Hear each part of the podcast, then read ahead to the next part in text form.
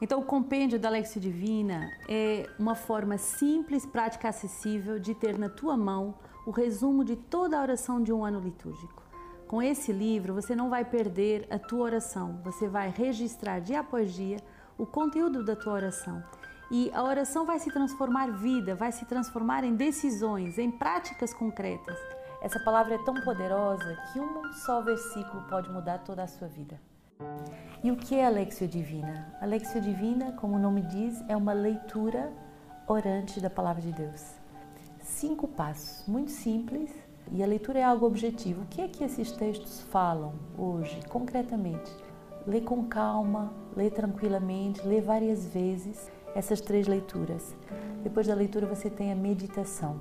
Então a meditação é um movimento de entrar dentro de nós, onde Deus habita no mais profundo de nós e escutar o que é que Deus quer me falar a mim, naquilo que eu vivo hoje, com essa palavra.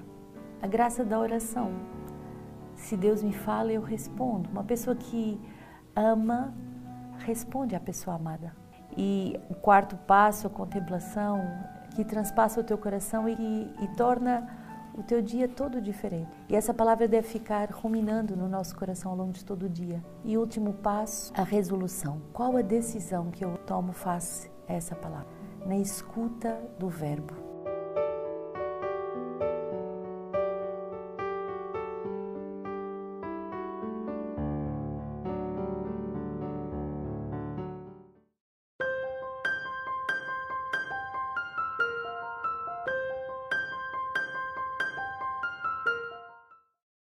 Muita alegria que queremos dar início a essa Lexio Divina nesse 5 de julho, segunda-feira. Estamos no terceiro dia da nossa novena de Luiz e Zélia Martin, nos preparando para esse belíssimo Festival das Famílias. Então é com muito amor que quero acolher todos os meus irmãos de comunidade de vida, de aliança, todas as famílias já inscritas no Festival das Famílias, todos os nossos amigos, benfeitores, todos aqueles que se juntam a nós nesse programa diário da Lexia Divina.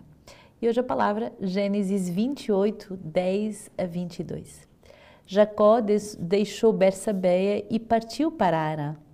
Coincidiu de eles chegar a um certo lugar e passar a noite, pois o sol havia se posto. Tomou uma das pedras no local, colocou-a sobre a cabeça e dormiu nesse lugar. Teve um sonho. Eis que uma escada se erguia sobre a terra e o seu topo atingia o céu, e os anjos de Deus subiam e desciam por ela. E eis que o Senhor estava de pé diante dele e lhe disse: Eu sou o Senhor, o Deus de Abraão, o teu pai e o Deus de Isaque. A terra sobre a qual dormistes, eu a dou a ti e à tua descendência. A tua descendência se tornará numerosa como a poeira do sol. Estender-te-ás para o ocidente, para o oriente, para o norte e para o sul. Todos os clãs da terra serão abençoados por ti e por tua descendência. Eu estou contigo e te guardarei em todo lugar onde fores e te reconduzirei a esta terra, porque não te abandonarei enquanto não tiver realizado o que te prometi.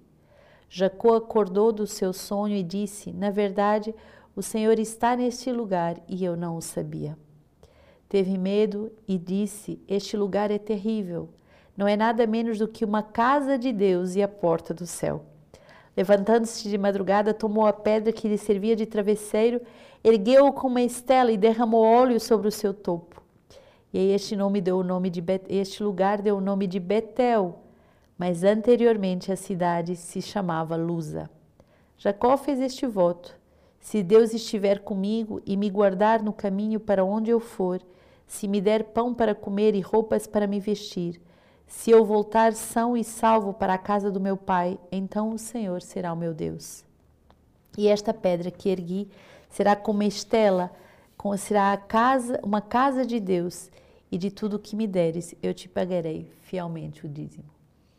Esta passagem é uma passagem muito bonita que marca um encontro uh, de Jacó com o seu Deus. E, e ao longo de todo esse ano em que meditamos a gloriosa liberdade dos filhos de Deus, podemos meditar esse ícone que você vê uh, na capa do nosso compêndio e aqui nesse ambiente, porque justamente mo mostra esse local de encontro e que na palavra de Deus é dito de confronto.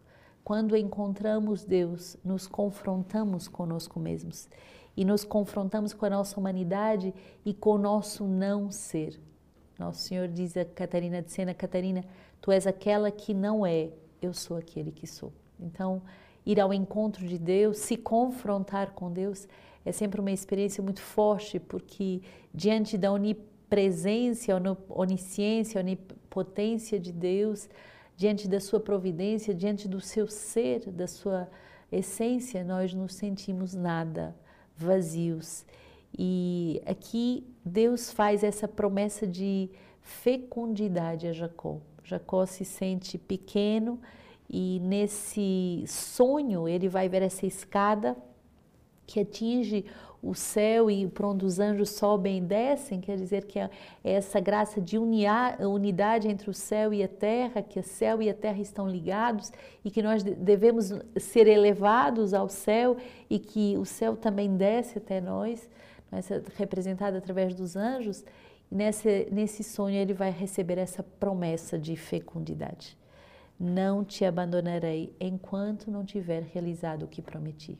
Muito profundo essa promessa de Deus que, eh, que explicita a grandeza do seu chamado em nossa vida, que explicita tudo aquilo que Ele propôs para cada um de nós, que vai muito além daquilo que nós tínhamos imaginado. Esses dias temos estado em retiro eh, de discernimento final dos jovens que terminam o seu ano sabático aqui na segunda escola do ano sabático do Rio de Janeiro e todos os jovens fazem essa constatação. O Senhor nos uh, pede algo infinitamente maior do que nós tínhamos projetado para a nossa vida. O chamado de Deus é um chamado de uma fecundidade muito maior do que aquilo que nós tínhamos previsto para a nossa vida. E isso pode nos dar medo, sim. Teve medo e disse: Esse lugar é terrível. Não é nada menos do que uma casa de Deus e a porta do céu. Quer dizer que o chamado de Deus, ele ele faz Deus habitar em nós, ele faz Deus poder ser livre em nós e também nos abre o céu. E Jacó vai ter esse gesto bonito de tornar aquela pedra como esse marco desse encontro com Deus, esse marco desse momento de, de sonho, mas desse sonho inspirado, esse sonho pedagógico, esse sonho que vai marcá-lo uh, de forma vocacional e uh, Jacó vai eh, chamar esse lugar Betel. Então, uh, e ele vai fazer um voto. Quer dizer que quando Deus se revela, quando Deus explicita a nossa vocação e a grandeza que Ele uh, quer nos dar através da sua, daquilo que Ele nos mostra, Ele espera de nós a nossa resposta. Ele espera que sejamos capazes de lhe abrir o coração e de abrir a nossa alma para eles se eu voltar são e salvo casa do meu pai, então o Senhor será o meu Deus, e esta pedra que ergui será como uma estela, será uma casa de Deus, e tudo o que eu receber eu darei o dízimo integral. Quer dizer, essa consciência das primícias dadas a Deus, essa consciência que devemos honrar a Deus, essa consciência que Deus deve ter a primazia do meu coração e de todos os meus dons e todos os meus talentos que seja assim também agora com os nossos jovens em discernimento final do ano sabático, que eles tenham essa consciência que tudo é de Deus e que eles também são de Deus. Salmo 90, quem habita na proteção do Altíssimo, pernoita à sombra do El Shaddai, dizendo ao Senhor, meu abrigo, minha fortaleza, meu Deus, em quem eu confio. Ele quem te livra do laço do, do caçador que se ocupa em destruir, ele te esconde com suas penas, sob as suas asas encontras um abrigo. Sua fidelidade é um escudo e uma coraça. Porque a mim se apegou, eu o livrarei, eu o protegerei, pois conhece o meu nome. Ele me invocará e eu responderei.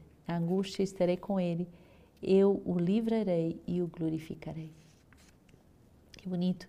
Percebemos que somos chamados a viver nessa proteção do Altíssimo, em que somos guardados, em que somos eh, protegidos com a sua fidelidade, que é para nós um escudo, uma coraça, uma proteção.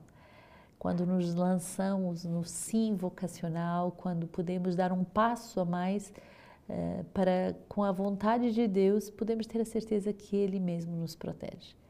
É um passo no escuro e ao mesmo tempo temos a certeza que quando o invocamos, ele nos responde e que no momento da angústia, ele estará conosco e nos livrará.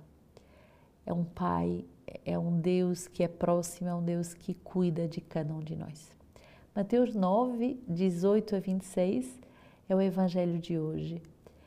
Enquanto Jesus lhes falava sobre estas coisas, veio um chefe, prostrou-se diante dele, dizendo: Minha filha está, acaba de morrer, mas vem, impõe a mão e ela viverá. Levantando Jesus, o seguia juntamente com os seus discípulos.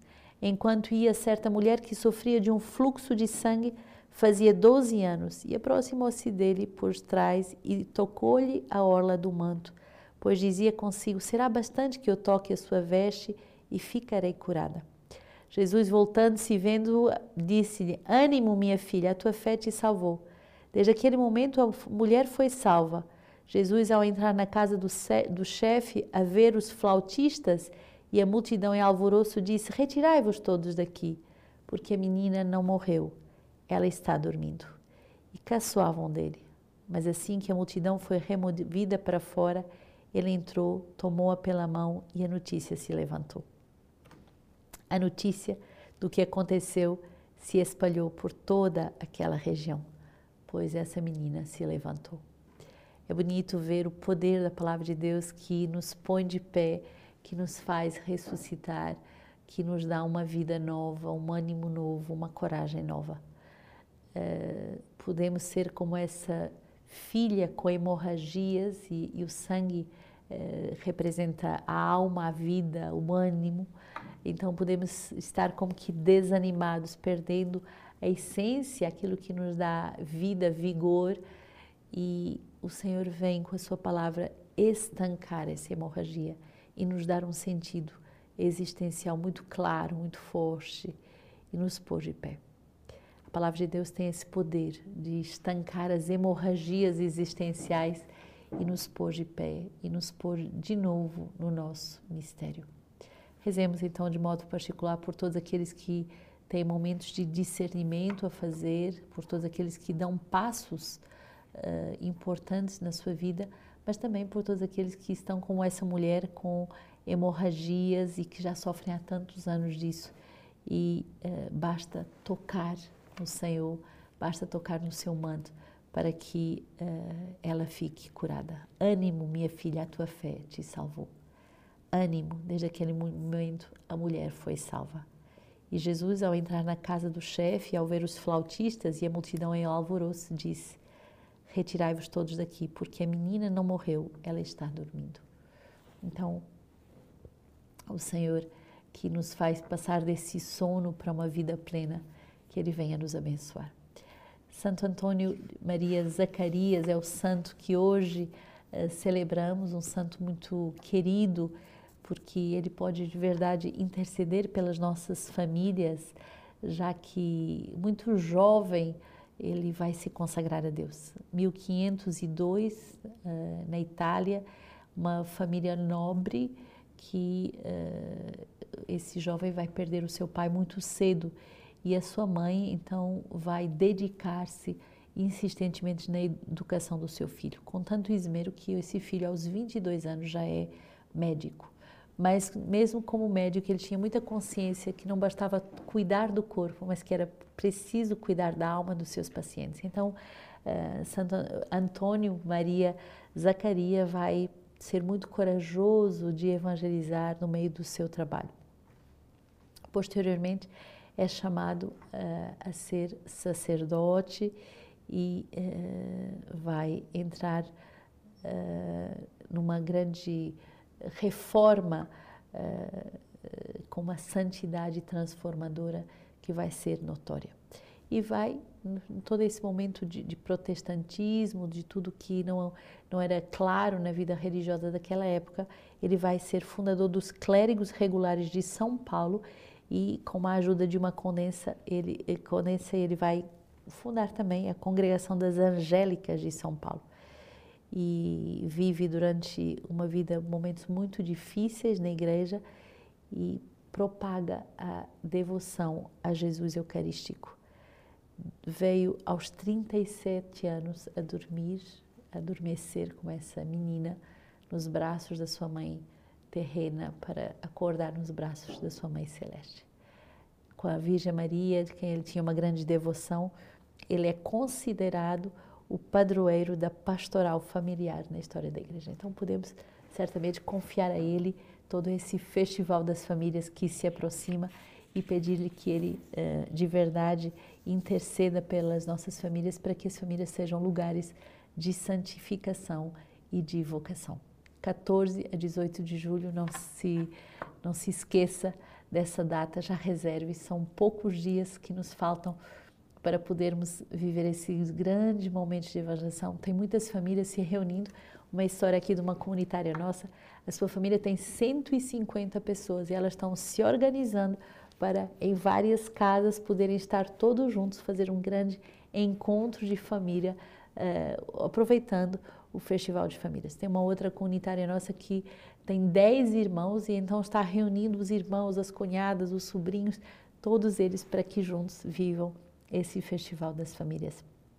Discípulos de Paulo Apóstolo, era isso que esse belo santo Antônio Maria Zacaria convidava-nos a ser. E ele diz assim: Nós somos loucos por amor de Cristo isto dizia de si e dos outros apóstolos e todos aqueles que professavam a doutrina cristã e apostólica do bem-aventurado guia e santíssimo patrono. Mas isto não é de admirar nem de causar temor, caríssimos irmãos, porque o discípulo não é mais do que o mestre, nem o servo maior do que o seu senhor.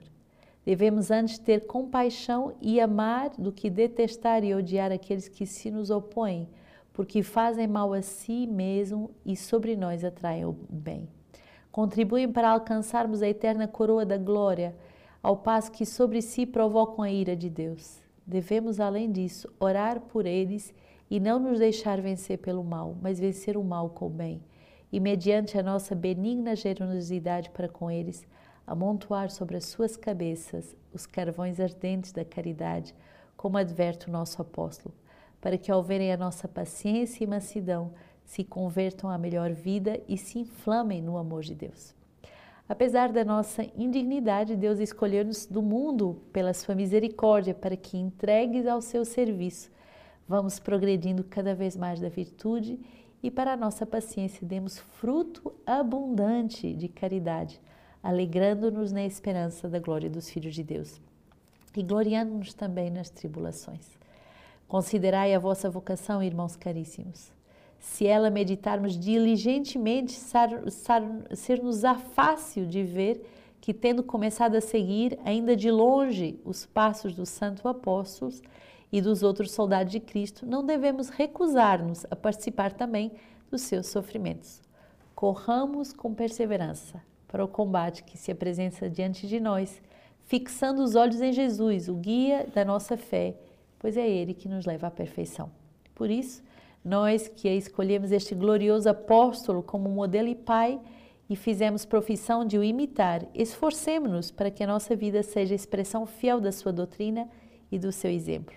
Não ficaria bem que as ordens de tão insigne chefe militassem soldados covardes ou desertores, nem que um pai tão ilustre tivesse filhos tão indignos dele. Então, rezemos por todos esses religiosos dessa nova, dessa família espiritual, mas rezemos por todo esse festival de famílias que deem para a igreja filhos santos, filhos capazes de viver a dignidade do Evangelho. E nós marcamos encontro com você no Festival das Famílias. Inscreva-se no Festival das Famílias. É para você esse festival, esse bálsamo do coração de Jesus que vai salvar a sua família. Vai ter formação para todos os estados de vida, para todas as idades, adolescentes, jovens, crianças, casais, as mães e os pais também que são monoparentais, se a tua família só tem pai, se só tem mãe, não se intimide, esse festival também é para você. Toda a família é para ser evangelizada. E a novidade desse festival é que vai ter um festival especial de forma muito particular para os nossos avós e avós também. Momentos muito profundos de laude, de adoração, de eucaristias diárias, artes, música, teatro, dança, um concurso muito bonito de talentos em família. Você poderá viver esse festival da sua casa através do seu celular, da televisão, do nosso Belogos, da nossa plataforma de formação. Será um festival internacional, vai ser em seis línguas Guarde a sua vaga, dia 14 a 18 de julho. Não perca esse momento tão forte para podermos ser evangelizados profundamente, a descobrirmos a gloriosa liberdade dos filhos de Deus.